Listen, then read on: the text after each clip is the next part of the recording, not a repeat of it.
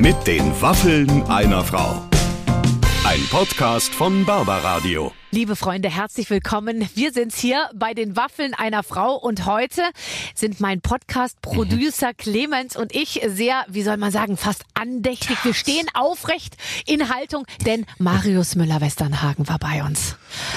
Eine Ikone. Ich, ich als Landkind habe auf etlichen Scheunenfeten Ja. auf seinen Hits getanzt, Ja. nächtelang. Ja, das Unglaublich, weiß dass er der auch. jetzt hier war. Ja, das weiß der natürlich auch, dass er dich äh, über, über die Jahrzehnte auf dem Dorf zum König gemacht hat, weil du hast Mhm. mit Sicherheit einen guten Tanzstil gehabt. ähm, ähm, und äh, deswegen ist der auch so gut äh, gelaunt gewesen heute, weil der wusste, er kommt hier in einen Kreis äh, von Fans.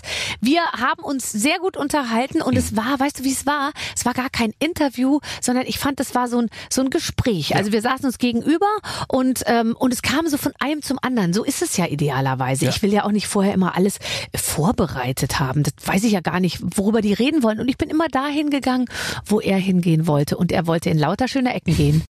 Heute mit den Waffeln einer Frau mit Marius Müller-Westernhagen. Ich sitze schon hier und reibe meine Hände gegeneinander, sodass sie ganz heiß werden, so wie der Rest meines Körpers, denn heute ist er da. Marius Müller-Westernhagen.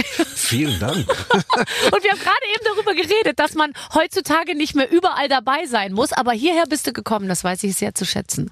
Ja, aber weil, weil äh, das hat auch damit zu tun, dass ich dich sehr gerne mag und wir uns ja auch schon seit ewigen Zeiten Ja. Kennen. Zwar Ja. nicht so eng, aber ich weiß noch, als du erschienst auf der sogenannten Szene. Erzähl noch mal, wie war das damals noch mal? Na, du kamst rein mit Alexander Elbertshagen Mhm. in einen Raum und hab gedacht, Jesus Christ, die Frau, die hat aber Power und die ist ganz schön frech. Weil du standest ja noch ganz am, am Anfang deiner Popularität. Ja. Mhm. Ich weiß äh, nicht mehr so genau, wie, wie das damals war und wie sich's angefühlt hat, weil jetzt rückblickend wirkt alles irgendwie so leicht. Wenn du zurückguckst an den Anfang deiner Popularität, wann war das? In den 70ern? Das war, war so, äh, früher 70er war der, da warst du noch nicht bekannt, aber hast schon, Na, da war ich als Schauspieler schon bekannt, Mhm. aber äh, mit den Platten ging's ja erst los. Die erste äh, Platte, äh, 77 so. noch, noch früher, 74. Ah, genau. 74, okay. Deshalb rede ich auch oft mit Musikjournalisten heute, die dann noch gar nicht geboren waren. Ja, es wird immer schwieriger, wenn man den Leuten erklären muss, wer man mal war. Weil dann nennt man lauter Leute, die man mal kannte, die dann aber auch keiner mehr kennt irgendwie. Die dann ich schon tot das sind. kenne ich jetzt auch sogar auch schon äh, dieses Phänomen. Also kannst du dich noch in die Zeit versetzen, als du noch nicht, noch nicht, ähm, als du noch vor deiner Popularität warst und mit welchem Gefühl guckst du auf diese Zeit? War es eine gute Zeit oder hattest du tierisch Stress?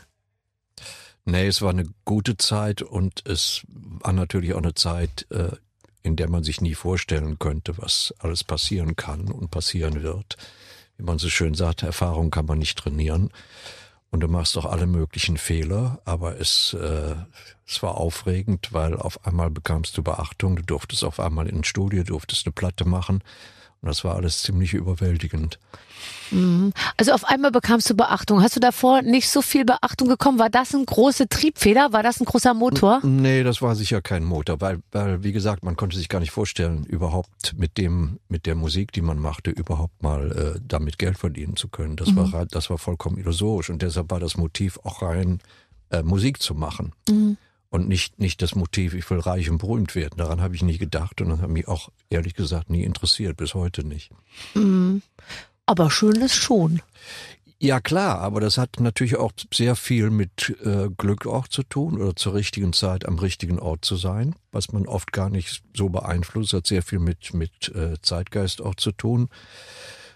Und es gibt so viele geniale Leute, die werden nie richtig Geld Ja, ja. verdienen damit oder, Ja. oder eine Popularität erlangen. Aber ich bin auch der Meinung, dass man sein Leben weder auf das eine, also Ruhm, wie auch auf das andere Geld aufbauen kann, weil das ist beides vergänglich. Aber wenn man jetzt so, ich, ich unterhalte mich ja sehr, sehr viel mit ähm, erfolgreichen Leuten und dann frage ich die immer, was glaubst du ist die Eigenschaft, die dich am weitesten gebracht hat? Und da kommen immer sehr interessante Sachen irgendwie raus. Was würdest du sagen, was ist die Eigenschaft, die, der du am meisten zu verdanken hast? Disziplin. Ja. und äh, eine gewisse Demut und äh, immer sich zu erinnern. Also ich äh, kann es nach wie vor noch nicht begreifen, wie weit ich damit gekommen bin und was, was ich mir auf so einen sozialen Status erarbeitet habe. Es war sehr viel Disziplin, sehr viel Arbeit und ein bisschen Talent auch. Das ist nämlich interessant. Ich würde nämlich rückblickend über meine Karriere sagen, es war überhaupt äh, keine, also so richtig wie Arbeit ist es mir nicht vorgekommen und ja, Disziplin halt auch, äh, also bei mir ist Disziplin eher so abliefern zum richtigen Zeitpunkt. Also, Ja. weil ich jetzt diszipliniert, dass ich morgens immer die erste und abends immer die letzte war oder so. Also es ist ja in unseren Berufen auch schwer zu greifen, wie, wie, wie Disziplin dann gelebt werden kann. Ja, aber ich habe das sehr früh gelernt durch, durch meine Arbeit als Schauspieler. Du konntest, gibt's halt, gibt's halt nicht, dass du zu spät kommst irgendwo, weil dann bringst du gleich das ganze Team gegen dich auf und die anderen Schauspieler auch noch. Und dass du deinen Text zu kennen hast, sonst bist du nämlich dann raus. Dann geht's einfach nicht weiter. Und diese Disziplin, aber auch die Verantwortung gegenüber dem Publikum, immer zu versuchen, sein Bestes zu geben Ja. und alles zu geben, die hat man entweder oder man hat sie nicht. Das finde ich übrigens ganz toll, so eine Verantwortung zu haben, weil ich mich Ich immer auch. verantwortlich fühle. Auch im privaten Kreis. Ich käme nicht auf die Idee, zum Essen zu gehen und mich zurückzulehnen und mir zu denken, ja, mach doch ihr mal. Ich, also, ich bin nicht der Kasper, aber ich, ich, ich fühle mich immer, ich bin immer irgendwie die Dienstleister so. Ich komme da nicht raus, aber ich finde es eigentlich ganz gut. Ja, also ich habe auch immer eine große Verantwortung empfunden gegenüber einem Publikum. Wenn du vor so viel Tausenden von Leuten spielst, wie ich gespielt habe, dann äh, hast du die Verantwortung für das Publikum auch und da können ja auch schreckliche Sachen passieren. Das ist einfach so. Hast du, äh, mal abgesehen von schrecklichen Sachen, aber hast du auch schon mal ein richtig schlechtes Konzert gemacht? Wo du, wo du rückblickend, es gibt doch so Sachen, wo man nicht mehr gerne dran zurückdenkt, weil man sagt, oh, da war ich nicht gut oder da hat irgendwas, das, das hat alles überhaupt nicht funktioniert. Naja, ein Konzert lebt ja auch immer so von der Magie des Moments, finde Ja. ich. Äh, Und in den, in den Jahren erarbeitet man sich so ein Qualitätslevel, dass du zwar von der Bühne, Bühne runtergehst und sagst, "Puh, Hm. das war jetzt noch nicht so doll, aber das Qualitätslevel, das immer erreicht wird, ist dann schon so hoch, dass es für ein Pub, fürs Publikum dann nicht mehr so eine große Rolle spielt. Hm. Und im Endeffekt ist wichtig, dass du da bist, dass du alles gibst, glaube ich. Es ist ein Energieaustausch.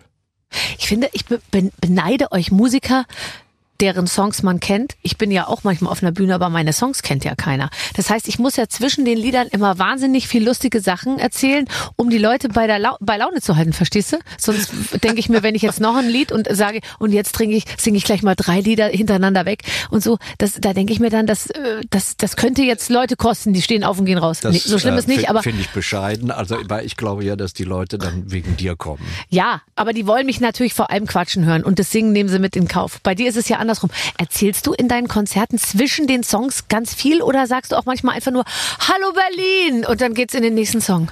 Äh, wenn ich was zu sagen habe, werde ich sagen. Aber wenn ich nichts zu sagen habe, dann halte ich auch meine Klappe. Das finde ich super. Das ist doch total cool. Du gehst da raus, da stehen zigtausende von Leuten, alle schreien, die kennen deine Songs, du singst, ihr habt einen Riesenspaß und du hast noch nicht mal den Stress, dass du irgendwie dir was Tolles einfallen lassen musst. Weil du weißt ja, in Takt 4 spiele ich ein Guess. Wie das funktioniert, weiß ich eh nicht. Ich erinnere mich immer an, an Konzerte. Und dann wache ich am nächsten Morgen auf und denke, bist du eigentlich wahnsinnig? Und das, was am Abend vorher passiert ist, kommt mir gar nicht als Realität vor. Es ist aber auch für mich auf der Bühne nicht so. Ich hab, bin neulich hier vom Badenburger Tor aufgetreten und habe seit 2017, 2018 nicht mehr auf der Bühne gestanden. Und dann denkst du vorher, Ja. mal sehen, wie das wird. Und Ja. dann kommst du raus und dann ist es ist für mich wie Fahrradfahren. Ich bin da zu Hause. Also sobald ich auf der Bühne bin, Mhm. ähm, weiß ich, dass ich auch die Bühne dominieren muss. Das ist ganz wichtig. Ja. Ja, die Breite der Bühne ausnutzen, große Schritte. Aber es Ja, muss halt alles ja. beherrschen. Aber es, oh Gott, der Grat ist so schmal zwischen, oh, jetzt tippelt er da so ein bisschen rum oder irgendwie tut irgendwie groß. Oder, also ich kenne es jetzt nur von mir. Bei mir ist ja schon der erste Hürde, ist, die erste Hürde sind meine Schuhe. Ich, ich, Ja, manchmal ziehe ich dann die Schuhe aus und dann denke ich mir, Gott, was wäre ich ein guter Musiker, wenn ich nicht immer so scheiß Schuhe anhätte. Weil Dann wenn zieh ich, sie nicht an. Ja, wenn ich da barfuß stehe, dann bin ich so viel mehr mit mir und der Welt verbunden und stattdessen starkst man da mit diesen Dingern immer rum. Ja, aber dann mach das doch. Ja, ja, du hast, aber ich bin ja noch jung. Ich das mache jetzt dann, das mache ich dann bei der übernächsten Tour tatsächlich. Also, also wenn ich jetzt nachts einer weckt und sagt, Marius, da draußen stehen 40.000 Leute, geh raus und sing ihnen was. Ja, mal langsam. Also, In der Nacht weckt man mich besser nicht. Das ist das Erste, aber natürlich bin ich auch so ein Typ, wie du wahrscheinlich auch, sehr perfektionistisch, was angeht. Und ich gehe lieber gut vorbereitet in was rein. Nee, da bin ich anders. Ja, nee, das bin ich überhaupt nicht. Also ich gehe gerne gut vorbereitet. Das war jetzt am Brandenburger Tor auch äh, für mich vollkommen neu. Die haben mich Mhm. angerufen zwei Tage vorher. Das war zu, zu, zum, Zur zur Ukraine, jetzt, ja. Und Mhm. das war, war auch wirklich, das hat mich sehr erinnert an so Festivals in den 60ern. Also mir hat nur noch gefehlt, dass da Hunde über die Bühne gelaufen sind oder Babys äh, gestillt werden. Mhm. Aber es war sehr, sehr improvisiert und es ist erstaunlich, wie das dann doch hingehauen hat. Ja, irgendwie, man muss sich auch manchmal locker machen, gell? Aber was Ja. heißt denn für dich, es muss gut vorbereitet sein oder du musst gut vorbereitet sein? Wie, wie muss ich mir das vorstellen, wenn du gut Ne. vorbereitet bist? Was hast du dann getan? Also ich bin gerne sehr genau geprobt. mhm. Äh, ich muss vorher mir alles angucken, das, das heißt, was, was äh, Monitoring angeht, was äh, vorne die, die PE angeht, wie die Bühne ist. Ich bereite mich halt sehr, sehr, sehr genau vor. Das ist vielleicht auch noch Nachwehen der Schauspielerei, aber ich fühle mich dann einfach äh, sicherer. Ich liebe auch Routinen. Zum Beispiel auf Natur bin ich jeden Tag zur gleichen Zeit in meiner Garderobe, schon weit vorm Konzert und ähm, sehe dann meine Leute, gehe ins Catering, gehe hierhin, begrüße jeden und dann fühle ich mich sehr viel sicherer. Diese große Nervosität, die man mal hatte am Anfang, also ich erinnere mich an die ersten Stadionkonzerte, das war Horror, weil das ging schon Tage vorher los. Jetzt ist es so weit, dass ich so eine Stunde vorher brauche ich meine Ruhe. Ist die Tür zu, kommt auch keiner mehr rein und dann versuche ich mich einzustellen und zu konzentrieren sehr genau. Das ist sehr viel angenehmer geworden. Also da hilft dir dann auch die, die Erfahrung. Machst du, äh, viele machen ja wirklich so einsingen. Machst du sowas? Ja. Ja, nicht so, aber ich singe ein bisschen vorher ja. in der Garderobe. Ja. Jetzt hast du ja eine Art von Stimme, die ist ja sozusagen, also die, die funktioniert, oder? Ja. Äh, ja, Und sonst drückst du ein bisschen einfach. Gott sei Dank. Ja, ja, aber ich denke mir auch immer, weißt du, was ich verloren habe? Ich denke mir immer, was kann denn schon passieren? Also selbst wenn ich auf Konzerttour gehe und ich singe, dann denke ich mir, was kann denn schon passieren? Vergesse ich halt einen Text oder so. Dann sage ich halt, jetzt habe ich einen Text vergessen. Das ist eine sehr gute, sehr gute Methode zu sagen, was kann schlimmstenfalls Ja. passieren. Die werden dich ja nicht erschießen, Nee, Gott sei Dank. nee, Also nee. machst einen Fehler. Was ich gelernt habe im Laufe der Jahre ist, verheimliche dem Publikum nichts. Nein. Auf keinen Fall. Also wenn irgendein Mist passiert, irgendwas fällt aus oder so, kommuniziere klar, was passiert ist und das äh, ist sehr viel verzeihbarer, als wenn du versuchst, da was abzucovern. In meinem Fall sprich aus, was alle denken. Genau. Ja, ich weiß, mein Kleid ist eng. Ja, ja genau. Eng oder enger geworden? Ähm, ich glaube, das ist wirklich das Beste. Entwaffnend einfach direkt alles sagen, was sich alle denken und dann bist du schon wirklich einen Schritt weiter und dann hast, Ja. hat man sich die Menschen zu Freunden gemacht. Wenn da vorne Leute stehen, machst du dir Menschen zu Freunden im Laufe eines Abends, indem du sie besonders fixierst. Ich habe ja immer so Leute, die gucke ich dann nur so diese fünf, die gucke ich dann ja, besonders ja, an. Mhm. Klar. Ja, klar. Ist aber schwer bei, bei 100.000 sich für fünf zu entscheiden. Bei mir ja, ist es das mache leichter. ich ja auch schon lange nicht mehr. Also das ist auch für mich, weil, wir reden immer und ich rede eigentlich ungern über die Vergangenheit. Die Vergangenheit ist die Vergangenheit. Da macht man die Tür zu. Und wenn ich heute von mir Bilder sehe in, in Stadien vor so vielen Leuten, dann äh, ist mir diese Person auch fast nicht mehr bekannt, um ehrlich zu sein. Und ich halte das für wichtig, dass du die einfach weiterentwickelst. Das, du hast immer in, in deiner Karriere sicher einen kommerziellen Höhepunkt an Popularität und äh, Größe deiner Konzerte. Aber das heißt ja nicht, dass du dich dann künstlerisch nicht weiterentwickelst. Ja.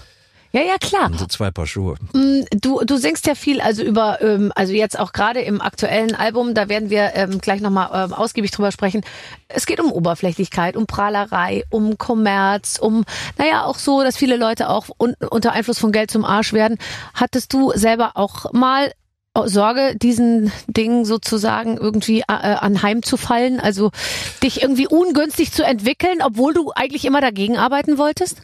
Ja, natürlich, weil das ist verführerisch. Es ist verführerisch und deshalb habe ich auch äh, 99 einfach eine Pause genommen von zwei Jahren und wollte dann auch nicht mehr in Stadien auftreten. Erstens, weil ich ein Ende sah der, der, der künstlerischen Möglichkeiten. Das sind Wagner-Opern und das ist es. Du hast der, diesen Riesenheldentenor, aber äh, ich als Person in der Reflex, in, in der Projektion des Publikums wurde ich zu einer Figur, die, die so groß war, die wollte ich nicht leben, die konnte Konntest ich nicht gar nicht, sein ja. und Mhm. wollte sie auch nicht sein. Es gibt ja manche, manche Menschen, die dem, äh, die dem verfallen und verwechseln dann Realität mit Projektion. Mhm. Aber ich habe auch festgestellt, dass alles, was ich wollte und sagen wollte, dass der Inhalt wurde immer unwichtiger und die Verpackung wurde immer wichtiger. Und das ist nicht mein, mein Ansatz. Natürlich ist es attraktiv. Erstens, wenn du so viele Leute erreichst, bedeutet das auch eine gewisse Macht. Macht ist sexy, aber es korrumpiert auch. Das gleiche mit Geld. Und du erreichst in vielen Dingen eine Wichtigkeit, äh, die dir gar nicht zusteht. Ja. Ich finde es eigentlich viel angenehmer noch als dieser ganze Geldkrempel und so finde ich, dass man langsam, äh, man wird so herangezogen als Ratgeber. Mich kommen, auf jetzt kommen Leute auf mich zu Ja. und die sagen dann zu mir, ah, ich wollte Sie schon mal fragen, wie haben Sie das und das gemacht oder so und dass man irgendwie merkt, oh Gott, ja stimmt, weil man sieht sich ja selber nicht so. Du siehst ja wahrscheinlich auch dich selber noch als als als äh, Anfang 20-Jährigen irgendwie so und dann denke ich mir, ach lustig, ich habe jetzt offensichtlich doch schon so viel erlebt, dass ich echt einen Tipp geben kann. Ja, aber wir können es ja in, in vielen Dingen können wir es ja nicht. Du erreichst die, die, für die Leute hast du auf einmal in allen und jedem eine Kompetenz, die du ja gar nicht hast. Also Ja. deshalb ist es auch klug, ab und zu mal zu sagen, Ja. kann ich nicht zu sagen, weiß ich nicht. Das Ja. ist, ist ganz, halte ich für ganz wichtig. Ich auch. Ich gehe zum Beispiel aus diesem Grund nicht in politische Talkshows. Wa- Warst du schon Da, in Po- du, dazu weiß ich aber was zu sagen. Ja, ich war eben, weil ich habe nämlich Schiss, dass ich mich da um Kopf und Kragen rede und dann wäre einfach nur wegen wegen einmal bei Anne Will auftreten, sage ich mal, wäre meine Karriere im Eimer. Äh, da bin ich mir ziemlich sicher, weil ich glaube, ich sag so so ich glaube, ich sagte, ich bin sogar, glaube ich, die- der Meinung, die die fast alle Leute sind. Irgendwie denke ich immer, wobei inzwischen bin ich mir auch nicht mehr so ganz sicher. Aber ich glaube, manchmal würde ich es vielleicht so ein bisschen so flapsig formulieren und dann sind alle nicht mehr so ganz auf meiner Seite. Das wäre, äh, ich kann das verstehen. Äh, Ich habe mich nun immer schon sehr für Politik interessiert und bin auch fasziniert von Politik. Ich gehe aber auch ganz selten in Talkshows, Mhm. weil der äh, die Gefahr, dass du da instrumentalisiert Mhm. wirst für irgendwas, ist wahnsinnig groß. Ich glaube aber nicht, dass das bei dir passieren würde, weil du bist eine ehrliche Person, du bist auch vollkommen unverbildet. Du sagst einfach, Mhm. was du denkst. Und wenn jemand die Wahrheit spricht, Ja. ist es, äh, ich finde das immer sehr erfrischend. Ja, aber die Wahrheit, die gibt's jetzt, also jetzt seit, seit drei Jahren bin ich mir ganz sicher, die Wahrheit, ich dachte immer, die gäb's, aber ich glaube, die gibt's dann doch nicht mehr. Nee, es ist im Augenblick, äh, ist im Augenblick nicht hip, die Wahrheit zu sagen. Also wenn du heutzutage Leute belügst oder Leute bescheißt, sagen alle, wie clever. Mhm, Und wenn jemand die Wahrheit sagt und geht seinen Weg geradeaus und ehrlich, dann äh, wird er leicht als Trottel beschimpft. Aber wir sehen ja inzwischen auch ähm, Menschen, die, die, äh, die, die sehr intellektuell auf der Höhe sind, sehen wir ja auch oft als Bedrohung an heute. Aber wir haben auch eine Plattform geschaffen mit den sozialen Medien und mit dem Internet, wo du den größten Vollidioten Ja, eine Plattform bietest und die dann auch noch Leute finden, äh, die dem folgen. ja. Und das halte ich für eine große Gefahr. Also meine Kinder sagen immer, Mama, der hat drei Millionen Follower. Dann sage ich, ja, aber der erzählt trotzdem Scheiß. Das stimmt nicht, was der sagt. Ja, aber der hat drei Millionen Gut. Follower. So, ja. Und das ist Das, ist das Argument, was du immer hörst. Ja. Wenn du sagst, Ja. ich höre mir was an, man spielt mir was vor, ich sage, das ist vollkommen, vollkommener Mist, dann sagen die, aber es ist sehr erfolgreich. Ja. mhm. Aber das ist doch kein Kriterium. Weißt du, was unsere Freundin Ina Müller zu dem Thema sagt? Kinder, esst mehr Scheiße. Millionen von Fliegen können sich nicht irren. Ja, ja, das stimmt, sie hat recht. Aber wie, wie gesagt, jetzt haben diese Leute aber auch noch eine Plattform, wo sie alle ihre Meinung zu sagen können. Ja. Und dann haben wir halt Impfverweigerer und dann haben wir diese ganze Idiotie in der Welt. Ja. Ja, ja. Also, und ich dachte immer, wir haben alle auf unserer Seite. Und dann hat man jetzt aber plötzlich in den letzten drei Jahren gemerkt, oh Gott, es gibt so viele unterschiedliche Meinungen. Also, was ja auch irgendwie toll ist. Und so, das will man ja auch gar nicht in Abrede stellen. Aber ich dachte schon immer, es gibt so einen Konsens in der Gesellschaft, der Mehrheit, wo man eigentlich sagt, komm, also das sind doch jetzt mal die fünf, sechs Säulen, da sind wir uns doch drüber im, äh, im Klaren, da sind wir Ja, uns das doch ist, einig. ist kaputt. Mhm. Ja. Das ist kaputt. Oh, kannst du dich da nicht drum kümmern, Marius? Du kennst doch die wichtigen Leute. Du, äh, du, du interessierst dich selber dafür. Jetzt fängst du mal an mit Kommunalpolitik. Im Kleinen. Bezirk Ich Charlottenburg. bin, ke- ich bin, äh, ich bin kein Politiker und habe mich auch immer gewehrt. Man hat mich auch mal versucht, da reinzuziehen in die Politik, aber das bin ich sicher nicht. Aber ich bin Beobachter der Politik und das ist auch als Demokrat meine Pflicht. Mhm. Und da, daran krankt es ja auch. Wir sind in, in großer Art und Weise äh, entpolitisiert worden, alle in der Ära Kohl. Das sind 16 Jahre Kanzlerschaft. Da gab es 16-Jährige, die heute sehr viel weiter sind, als wir waren. Mhm. Äh, als du warst oder ich, ich war als 16-Jähriger ein Kind. Mhm. Und das heißt, für die gab es immer nur einen Kanzler wie, wie ein Königreich. Und ja. dann hatten wir nochmal Merkel 16 Jahre. Und dann äh, geht das Interesse an Politik natürlich zurück, weil man sagt, ach ja, das ist ja ist die, etabliert, die, ja. Die, die Merkel und ist der Kohl, die machen das schon. Und ja. das, das ist halt ein falsches Denken. Ja, aber wenn jetzt alle vier Jahre neuer kommt, dann geht's auch nicht weiter irgendwie. Also es ist zu es kurz, ist die auch, Zeit ist zu kurz. Ja, oder? Vielleicht ich, müssen wir die äh, Legislaturperioden ein bisschen verlängern. Ja, und nur zwei. Ich schreibe mal eben kurz mit, damit wir das ein, einfach ein kleines, weißt du, dass wir wissen, was dann zu tun ist und danach. Nur zwei. Nur zwei Legislaturperioden, immer jeweils wie lang? Fünf oder sechs Jahre? Fünf. In, also zehn, in zehn Jahren lässt sich, glaube ich, politisch wirklich was verändern und okay. lässt sich auch an einem Programm arbeiten. Aber vier, äh, du die äh, ein Jahr brauchen sie, um sich irgendwie reinzufutschen. Dann haben sie zwei Jahre und dann, dann sind sie eigentlich schon wieder im Wahlkampf. Mm, ja, okay. Also gut, ich habe das notiert, dann und, wir kümmern und wie gesagt, uns gleich. Macht korrumpiert. Ne? Sie verlieren irgendwann verlieren sie alle ja. den, den Bezug zur Bevölkerung und zu wissen, wie, wie ist das eigentlich bei normalen Leuten? Wie leben die eigentlich? Und unter was für, für Umständen leben sie und was sind, sind ihre Sorgen? Aber ich glaube, vielleicht müssen wir uns da auch als Bevölkerung ein bisschen umstellen. Warum sollte denn Ja, jetzt ein grünen Politiker, so toll die dann auch sind, äh, nicht auch nach, äh, nach sag ich mal, einem zwölf Stunden Arbeitstag sagen, oh komm, ich setz mich schnell ins Flugzeug, anstatt jetzt mit dem Fahrrad irgendwie äh, nach. Bielefeld zu radeln, ja? Und so, und vielleicht ist es auch so, dass wir oft manchmal an bestimmte Leute zu hohe moralische Ansprüche haben. Ich glaube, wir müssen. Moralische nicht, das, da, da möchte ich gegen sein, aber wir haben zu hohe Ansprüche. Wir, wir, ich weiß ja ungefähr aus, äh, aus meiner Zeit, in der ich da sehr nah an der Macht war, also an der Politik war und das beobachten konnte. Die Leute sind unterbezahlt und deshalb kriegst du auch die, Ja. die wirklichen Spitzen, die wirklichen Spitzenleute kriegst du gar nicht in die Politik. Weil erstens sind die, die sind gewohnt, Entscheidungen zu treffen und die verdienen ganz anderes Geld. Also die, Ja. die diese, diese, da ist der Neidfaktor wieder da. Wieso hat der so einen teuren Anzug? Wieso tut der das? Wieso tut der das? Ist doch scheißegal, wenn er eine gute Politik macht. Ja.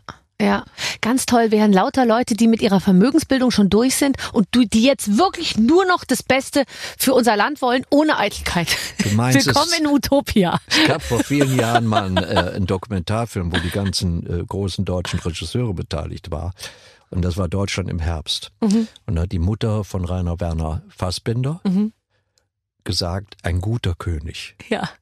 Wäre wär die Lösung. Ja. Und es gibt ja, es gab komischerweise in, äh, wie, wie heißt die Stadt, die von einem Vulkan zerstört wurde? In, Äh, äh, Ves- äh, äh, Pompeji? äh. Ja. Die hatten ja ein politisches System, dass die Leute, die an der Macht waren, Ja. Mhm. die mussten es auch selbst bezahlen alles. Und das war eigentlich ziemlich fortschrittlich für damalige Zeiten. Ja. Und da gab es ja auch Sklaven, die konnten sich durch ihre Arbeit vom Sklaventum Mhm. befreien. Das ist für, für damals schon sehr, sehr... Sehr fortgeschritten. Sehr fortgeschritten, sehr mo moderner Ja, Ansatz, ja. okay. Ja, äh, notiere ich mir auch mal. Äh, kümmern wir uns dann danach auch drum. Du hast äh, in einem Interview gesagt, eine Karriere, wie ich sie gemacht habe, wäre heute nicht mehr möglich.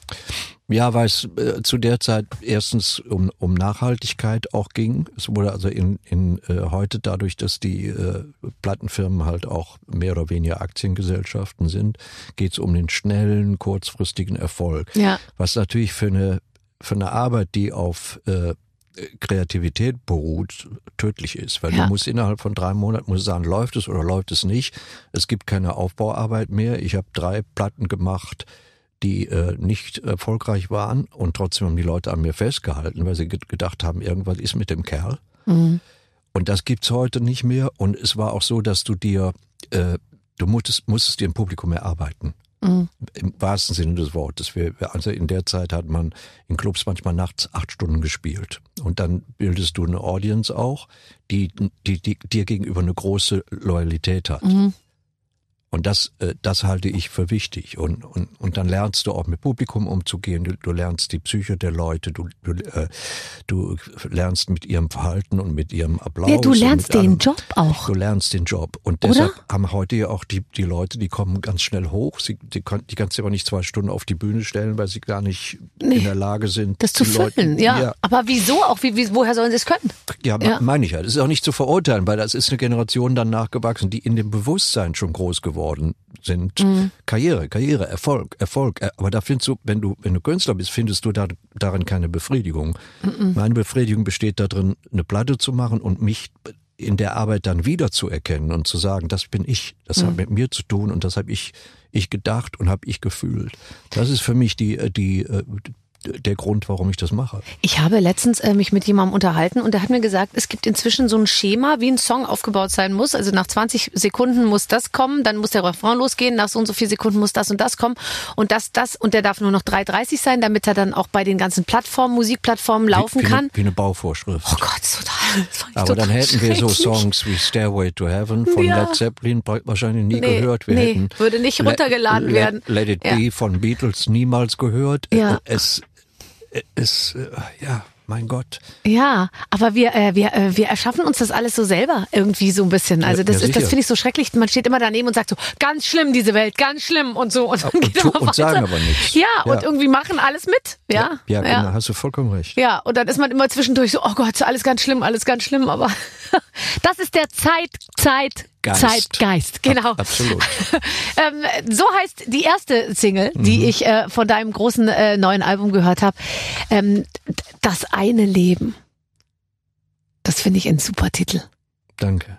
Das ist schwer, einen Titel zu finden. Du musst ja jetzt, du musst dir ja was ausdenken, was für alles gilt, was du momentan machst. Naja, für mich ist ja, äh, das, das äh, stirbt ja leider aus, so die, die, äh, die Kunst, ein Album zu machen. Und das ist für mich nicht nur eine Ansammlung von elf Stücken, sondern das ist ein Werk in sich selbst.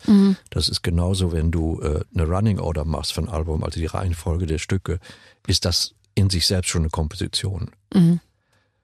Und dann musst du einen Titel finden, der alles übergreifend viel sagt. Also für mich war die Zeit in der, ich war zur, zur Zeit des Lockdowns in Südafrika und kam da nicht mehr raus. Die haben dich nicht mehr zurückgelassen, oder? Euch Nein, beide. nix. Da Mhm. durfte kein Flugzeug landen und kein Flugzeug starten. Und du warst im, im Haus gefangen, weil du durftest ja noch nicht mal auf die Straße gehen. Also die Leute, die dann einen Hund hatten, Mhm. die konnten noch nicht mal ihren Hund spazieren führen. Das war sehr viel strenger. Das war Militär auf den, auf den Straßen. Und wenn du diese Isolation erlebst, fängst du natürlich an, äh, sehr viel tiefer nachzudenken.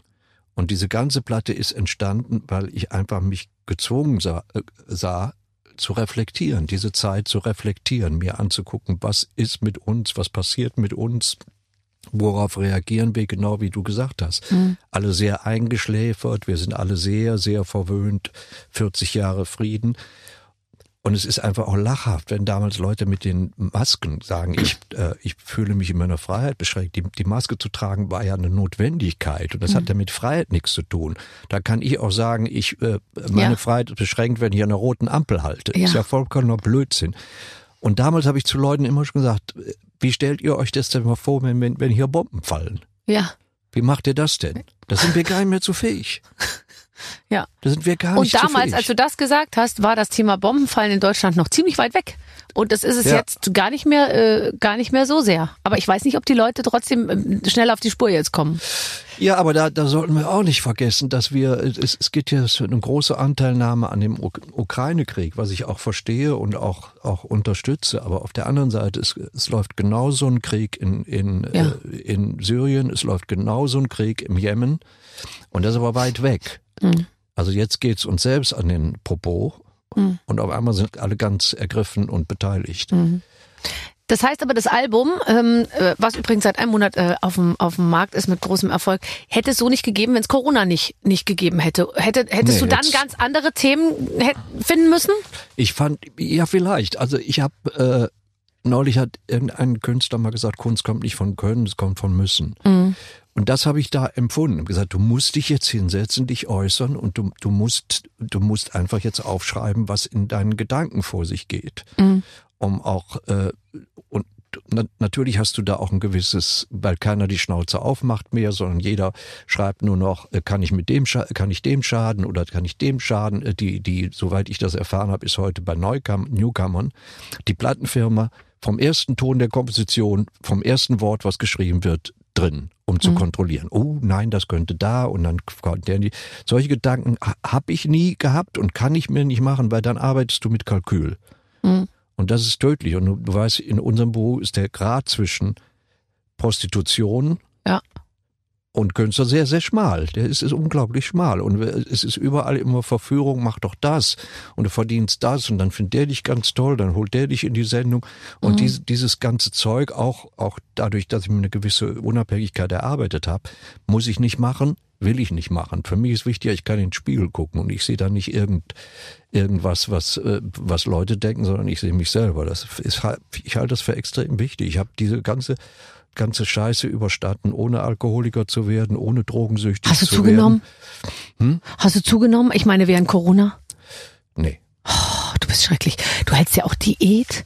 Die haben gesagt, oh, gleich kommt Marius Müller-Westernhang. Wir stellen noch die Süßigkeiten ins Studio. Da habe ich gesagt, auf sicher ist der keine Süßigkeiten. Nein, ich bin nicht so so militant bin ich sicher nicht, aber äh, ich versuche schon halbwegs vernünftig mich zu ernähren und und meinen Sport zu machen. Das brauche ich aber auch. Ich habe so eine nervöse Energie und dann oh, fantastisch. muss ich das immer ausatmen. Aber es gibt halt Leute, habe ich noch nicht gelesen, es gibt halt Leute, die werden einfach nicht dick. Ja, ja, ja, ja. Weil, weil ja. normalerweise über 40 fängst du ja dann an, äh, hier und da auszufüllen. Das habe ich Gott sei Dank nicht. Ja, ich höre das auch von Freunden, das scheint so zu sein. Aber das Nein, meine Frau auch nicht. Nee. Also für die gibt's nichts Wichtigeres im ganzen Leben als Essen. Ja. Und dementsprechend ist die auch, aber die nimmt doch kein Gramm zu. Ja, da habt ihr euch ja gut gefunden. Ihr seid ein wirklich gutes Paar. Aber es ist ja auch so, er muss auch ein bisschen, ich meine, die ist echt eine Bombe, die ist, die ist, die ist, die ist echt eine Bombe. Da, da musst du auch, ne? Anstrengend. Ja, ja. Aber du machst es nicht über Muskulatur, obwohl deine, deine Muskeln sind gut. Ich habe deinen Oberarm gesehen, als du dich hast impfen lassen. Ähm, nicht, dass ich dabei gewesen wäre, aber ich habe es gesehen. Ich, natürlich, da dachte ich mir, ach, guck mal. Guck mal, natürlich, ich achte nur auf sowas, ehrlich gesagt. Ne, ich habe einen Trainer zweimal die Woche und der nimmt mich ziemlich ran. Oh, fantastisch. Ich wünschte, ich könnte das auch sagen.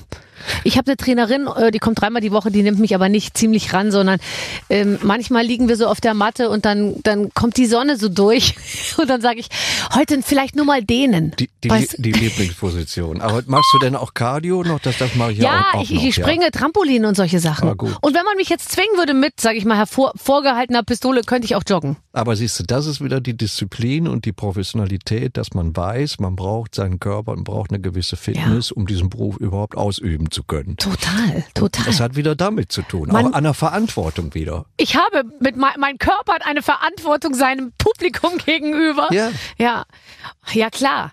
Wobei ich meine, ich, ich habe so viel Fläche. Ähm, ich weiß auch nicht. Ich könnte mich zur Verfügung stellen für, weißt du, für, Nein, für, du bist halt, eine, das ist Projektion. doch wunderschön, du bist halt eine rubeneske Frau. Das Ja. ist doch beautiful. It's absolutely beautiful. Und verpackt, it's even more beautiful than ausgepackt. Ähm, würdest du, wärst du,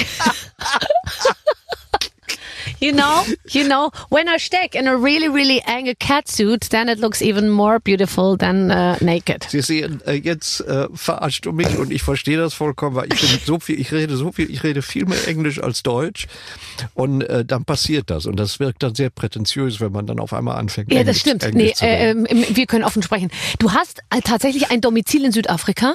Ja. Deine Frau ist Südafrikanerin. nee, die ist äh, groß geworden in Atlanta, die ist Ja, Amerikanerin, ja. weil die ist doch in Missouri oder so geboren und dann hieß es aber, sie ist Südafrikanerin. Ist sie das Die, gar nicht? äh, die Mutter ist Ah, Südafrikanerin. okay, okay, okay. Das habe ich nämlich, äh, das habe ich nämlich gelesen. Ihr Vater ist Amerikaner und die haben sich getroffen in Amerika und Felicia, die äh, eigentlich die größte Talkshow hatte in Südafrika, nach, nachdem Mandela an die Macht kam, die hatte alle großen Schwarzen, die es gibt. Das war die erste, die in Talkshows Weiße und Schwarze über ihre Probleme hat reden Das war lassen. ihre, das ist ihre Mutter. Ja. Und ihre Mutter war in Amerika und dann hat Mandela gesagt, sie soll zurückkommen, um, äh, um, um zu helfen bei dem Aufbau. Und dann ist sie nach Südafrika wieder gegangen und war da sehr, sehr erfolgreich. Also du kannst heute noch mit äh, Felicia in die Townships gehen als Weiße, da passiert dir gar nichts. Nein, ist das Da schreien- toll. schreien alle nur Felicia, Felicia. Ihr seid ja auch ein Alter, deine Schwiegermutter und du, schätzungsweise, oder? Ja, sie ist schon ein bisschen älter. Ach so, okay.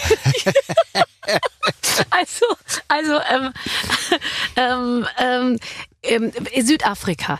Du hast in, ein, ein Domizil hier und eins äh, in Südafrika. Wie muss ich mir das vorstellen bei den Müller-Westernhagens zu Hause? Wenn ihr jetzt aus Südafrika abreist, ich habe auch ein Ferienhaus, da muss man den Kühlschrank leer machen, dass nichts schimmelt. Äh, gießt jemand die Blumen auf dem Balkon? Wie muss ich mir das vorstellen, wenn du da hinkommst? Ist das dann, musst du dann erstmal den Rasen mähen oder wie? Nee, ich nicht. Äh, Wäre es auch nicht, äh, wäre auch nicht ratsam, wenn ich den Rasen mähe. oh komm, das kriegst Ich du weiß, hin. ich weiß, was ich kann und ich weiß, was ich nicht kann. Aber die, Es ist eigentlich furchtbar und eigentlich ist es auch idiotisch, diese Häuser zu haben. Weil Mhm. es ist wirklich so, du kommst nach Südafrika ins Haus und hast erstmal zwei Wochen Handwerker. Mhm. Weil das ist am Meer Ja, klar. und das Haus kostet viel zu viel an Unterhalt und Erhaltung, als es vernünftig wäre. Und ich, wir waren, ich war jetzt zehn Jahre in Südafrika und überlege auch, ob ich es verkaufe, vor allen Dingen, weil ich auch ein bisschen Befürchtungen hatte, als wir da gesessen haben.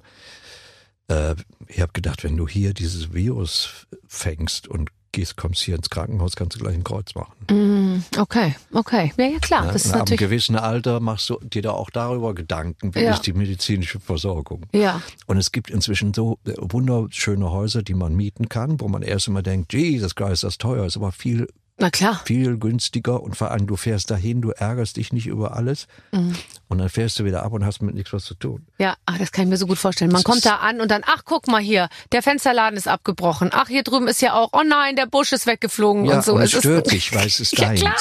Na klar. Ne, so viele Sachen, die du übersiehst, wenn, wenn du äh, halt das nur gemietet hast, die übersiehst du dann nicht Ja, mehr. ja. Don't be gentle, it's a rental. Mein absoluter Lieblingsspruch. Sehr gut. Wie Leute mit, mit gemietetem umgehen. Ja. Ähm, wenn du in Südafrika bist, bist du dann, machst du dann Ferien? Also bist du dann Frau oder hast du da auch ein Studio und Kopfhörer und Knöpfchen und, und produzierst? Äh, kommt drauf an. Also am Anfang war es wirklich schwer, überhaupt da kreativ zu sein, weil du guckst da aufs Meer und sitzt da und hast deinen Espresso und brauchst eigentlich nicht mehr. Ja. Das, das, dauert sehr lange. Das geht dann lange über Gitarrenkiste mal aufmachen, die Gitarre angucken, wieder zumachen. genau. Aber irgendwann kommt's halt. Also irgendwann, äh, also jetzt war es nötig, aber ansonsten ist es so, dass du, du denkst, du müsstest eigentlich mal ein bisschen arbeiten. Ja. Und es kommt dann auch. Wer sagt einem das eigentlich? Du Ich müsstest mal ein bisschen arbeiten, weil das ist, du hast ja keinen Chef. Ich mir selbst. Sagt deine Frau manchmal, oh, kannst du mal wieder, Na, geh doch mal ins Studio. Äh, äh, nee, das sagt sie nicht, Gott sei Dank. Aber ich, wenn- wenn ich nicht arbeite, ich habe das ja mal versucht, nach dieser ganzen Stadionzeit mal nichts zu machen, ein Jahr oder zwei. Und ich gehe dann anderen Leuten auf den Wecker. Du, das kennst du doch auch, wenn du ein kreatives Brain bist, dann hast du den ganzen Tag wie eine Waschmaschine Ideen und denkst, oh, das könnte man machen und das könnte man tun und äh, man müsste, das müsste mal gesagt werden und das, da, da ist man dann schon getrieben. Ne? Mhm, mhm. Ja, das, also ich bin, glaube ich, ich glaube, ich habe überhaupt keine Ideen. Ich will nur die ganze Zeit mich, also ich will immer was tun. Ich kann nicht ruhig halten. Und Das, das, klingt nach meiner Frau. ja, eher. und das finde ich wunderbar eigentlich, weil alle immer zu mir sagen, jetzt mach doch mal Ruhe und jetzt setz dich doch mal hin und so. Und ich, aber ich will mich gar nicht hinsetzen, weil ich genieße das total, dass ich immer, äh, ich habe so einen Schrittzähler und dann zähle ich immer meine kleinen Schrittchen, dann freue ich mich so. Ich, ich bin kein Rumsitzer, aber ich habe also gute Ideen habe ich habe ich jetzt auch nicht. Ich, ich laufe aber viel Strecke. Ja, aber du bist ein großartiger Kommunikator. Ja. Aber ich kommuniziere gar nicht so viel, nur direkt. Also in meinem Job wahnsinnig viel. Ich telefoniere zum Beispiel nicht. Du schon. Ich telefoniere gerne, weil ich es auch für viel, viel effektiver halte. Ja, als zum Beispiel, ich habe neulich gelesen, du brauchst, um ein Problem zu lösen, 44 SMS. Mhm. Was du alles in einem Telefongespräch erledigen kannst. Aber die Leute verstecken sich natürlich auch hinter Mails. Ich werde wahnsinnig mit, mit allen Leuten, mit denen ich arbeite, junge Leute.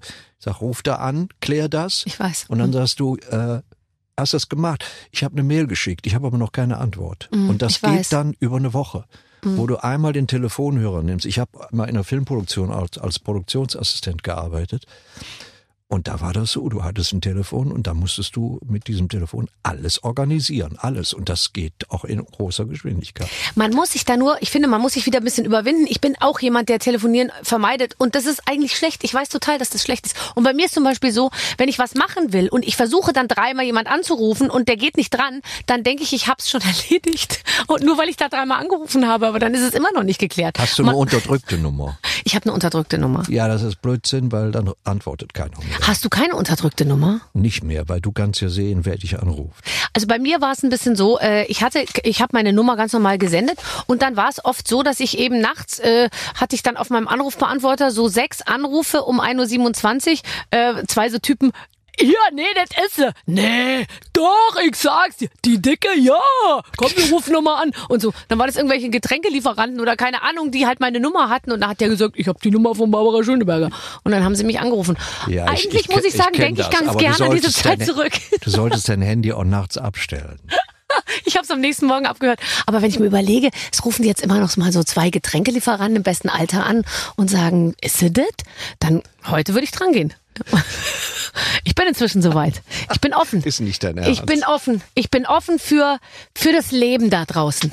So, jetzt spielen wir ein Spiel. Das muss, muss, auch, muss man auch sein, glaube ich. Ja. Ne, bloß nicht den Kontakt verlieren zur Normalität. Das ist ganz wichtig. Das kann dir nämlich keiner bezahlen. Nee, und jetzt mal ehrlich, also wenn du, wenn du ein neues Album schreibst und du hast jetzt gerade ein neues Album geschrieben und dann setzt du dich ja hin, du schreibst ja mit 73 über andere Themen, als du es mit 30 getan hast, Das, oder? das sollte man auch nicht denken, dass du noch für 14-Jährige schreiben kannst. Das so, aber das Fall. ist, das ist gar nicht so, weil du bist ja, du bist, du bist ja im Kopf, bist du ja 30 eigentlich und dann musst du aber merken, du musst jetzt andere Songs schreiben, damit es irgendwie glaubwürdig bleibt, oder? Das ist, das ist gar nicht so, Ich, das ich hatte mal ein so, langes nicht so Gespräch mit, mit Brian Ferry darüber, der gesagt hat, was schreibe ich jetzt noch? Ja, Ich kann ja nicht mehr über die Arbeiterwelt schreiben oder so. Ja. nimmt mir kein Mensch ab. Leute wissen, dass es mir äh, dementsprechend besser geht. Äh, ich, ich glaube, man muss einfach da auch äh, authentisch bleiben. Also ich weiß, dass ich mit sehr jungen Leuten, dass ich von denen Dinge lernen kann und nicht weiß, die sie wissen, aber umgekehrt können die natürlich auch eine Menge von mir mitkriegen ja. durch, durch die lange Zeit äh, meines Lebens und, und meiner Beobachtung und meiner, meiner Erfahrungen. Mhm. Das eine befruchtet das andere. Ja, so soll's sein. Jetzt pass auf, die Redaktion sieht an dieser Stelle ein Spiel vor. Lieber Marius, liebe Barbara, kaum ein anderer Künstler in Deutschland steht schon so lange auf der Bühne wie du, lieber Marius. Auch dein neues Al Album heißt Das eine Leben. Deswegen wollen wir auch mal über das Leben äh, sprechen und am allerliebsten über die Dinge, die nicht so gut liefen. Wir wollen von deinen schlimmsten Momenten hören. Wann hast du's richtig verbockt? Was ging schief und äh, was war anders als erwartet? Barbara hat dazu Stichworte. Die schlimmste Schlagzeile, die du je über dich gelesen hast.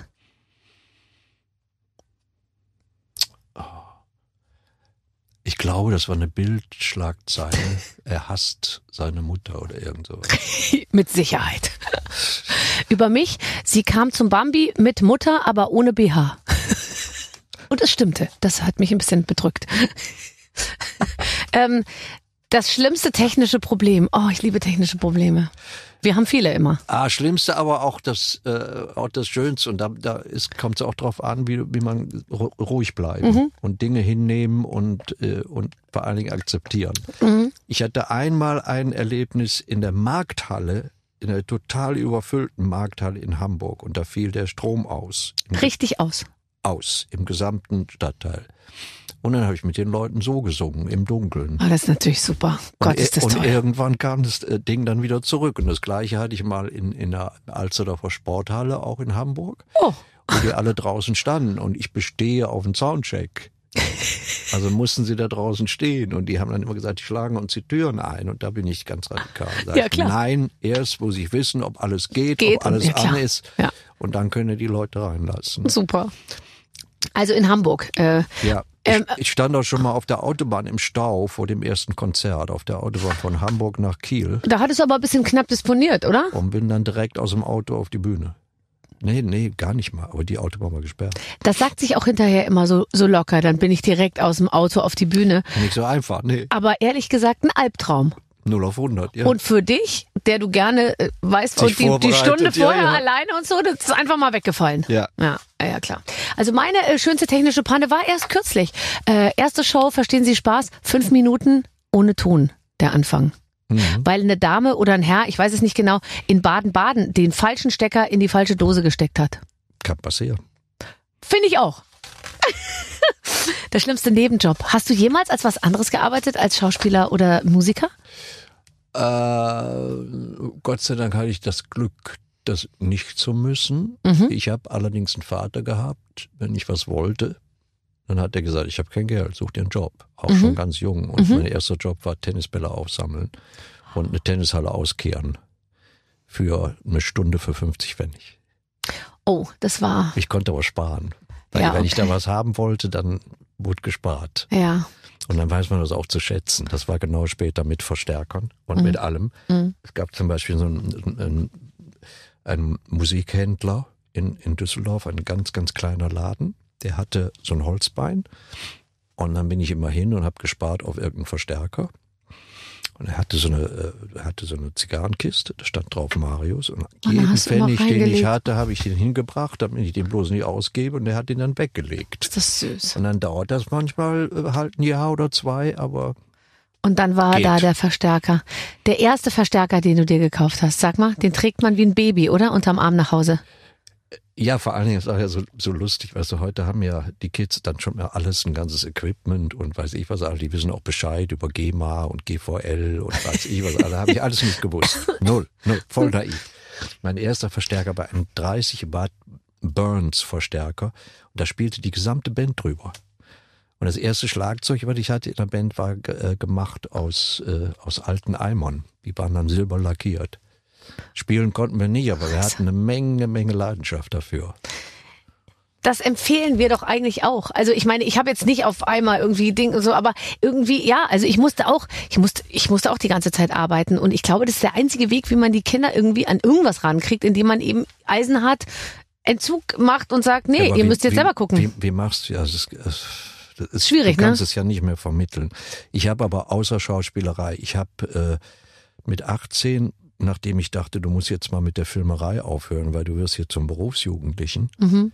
äh, bin ich äh, als, als ZPV zur besonderen Verfügung bei einer Filmcompany angefangen und habe da Zur alles, besonderen Verfügung. Ja, so. Gibt's bei mir hier im Sender auch äh, äh, den Job, aber die machen noch mal andere Sachen. Und ich habe äh, Material zum Bahnhof gefahren, Schauspieler abgeholt, morgens der erste im Büro, abends der letzte, war dann Regieassistent, hab, hab äh, Ton gemacht, ich habe Aufnahmeleitung gemacht, ich habe Regieassistenz gemacht, ich habe Produktionsassistenz gemacht. Und das hat mir später beim Drehen immer sehr, sehr geholfen, weil ich die Bedürfnisse von allen kenne. ja, klar. Ja. Und das sind so die Sachen, was du auch, auch sagst über, über Musik, dass man, dass diese Leute gar nicht mehr die Chance haben, diese Leidenschaft, diese totale Leidenschaft für was zu entwickeln und dementsprechend auch darauf hinzuarbeiten und das alles zu lernen. Das ist nämlich wichtig. Ja, man muss seinen Job lernen. Ja. Äh, viele denken ja, dass Showbusiness äh, ist einfach nur geiles Kleid, super Extensions und dann einfach Rausgehen und Spaß haben. rausgehen und so. Ich habe jetzt letztens wieder da gesehen, war die Met Gala in in, äh, in in in New York und dann gehen sie da und dann äh, stehen wird da, dann steht man da und und guckt so und äh, ich glaube, viele Leute denken, das ist Showbiz. It's not. No. No, it's not. Und viele Leute denken auch, das macht Spaß. Ja, ja. Und das ist das Allerschlimmste. Also, ähm, wir wissen so ein bisschen, wie es läuft, aber ähm, ach, es wird ewig so weitergehen. Ich freue mich. Wärst du zu The Voice gegangen? Weil ich habe nämlich letztes Mal so recherchiert, alle Leute, die heute irgendwie auch beim ESC zum Beispiel ins Rennen geschickt wurden, das waren alles Leute, die vorher in ihrem Land jeweils bei The Voice waren und dort erfolgreich waren. Nein. Wenn du nochmal anfangen müsstest, würdest du hingehen? Nein. Ist nicht mein Job. Und ich, äh, ich habe auch nicht das Recht zu urteilen und es wird so viel gelogen in diesen Sendungen, äh, dass ich da nicht beteiligt sein müsste. Aber als Künstler meine ich, als Auft als als Bewerber, weißt du, wenn du hingehen würdest und du Nein. müsstest du müsstest als junger Künstler irgendwie den Weg nach oben finden, würdest du diesen Weg wählen? Nein. Okay. Ich habe es mir fast gedacht. Nein, auf keinen Fall. Also äh, genauso wie ich heute, äh, es gibt ja kaum noch Sendungen, in denen du auftreten kannst, weil du musst, dich überall zum Clown machen und das mache ich nicht. Hm, Ja, ja, ja, ja, klar. Und man muss jetzt inzwischen auch immer sehr genau fragen, wer sonst noch kommt. Das Weil man will auch. ja nicht, also ich finde immer, wobei es wird langsam eng, aber man will ja auch nicht immer nur der bekannteste von allen sein. Ich finde es ja auch schön, wenn man noch andere Bekannte kommen.